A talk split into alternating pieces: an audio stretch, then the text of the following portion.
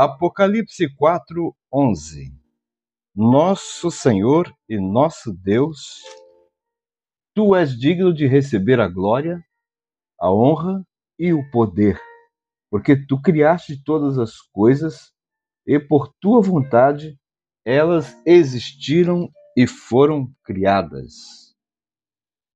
A parte profética de Apocalipse começa neste capítulo. Os Historiadores consideram que é aqui o princípio do desenvolvimento das épocas de todo o período da história da Igreja. Aqui começa a profecia da história e o destino da Igreja. O apóstolo João tem uma visão sobrenatural e esplêndida.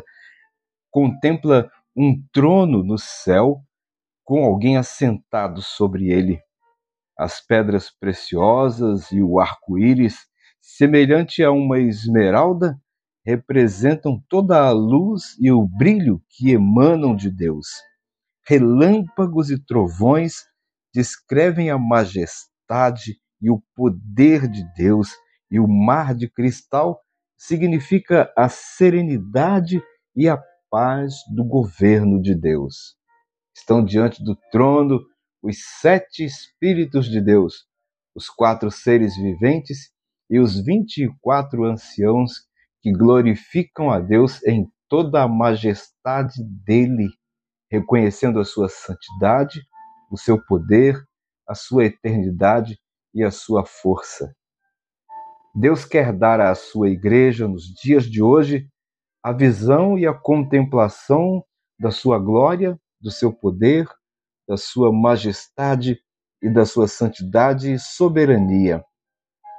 Precisamos nos lançar diante do trono do Senhor para adorá-lo agora, porque na segunda vinda de Cristo todos nós estaremos prostrados aos seus pés, juntamente com todos os seres viventes, e dizendo que o Senhor é santo, santo, santo, todo-poderoso e eterno. Aleluia.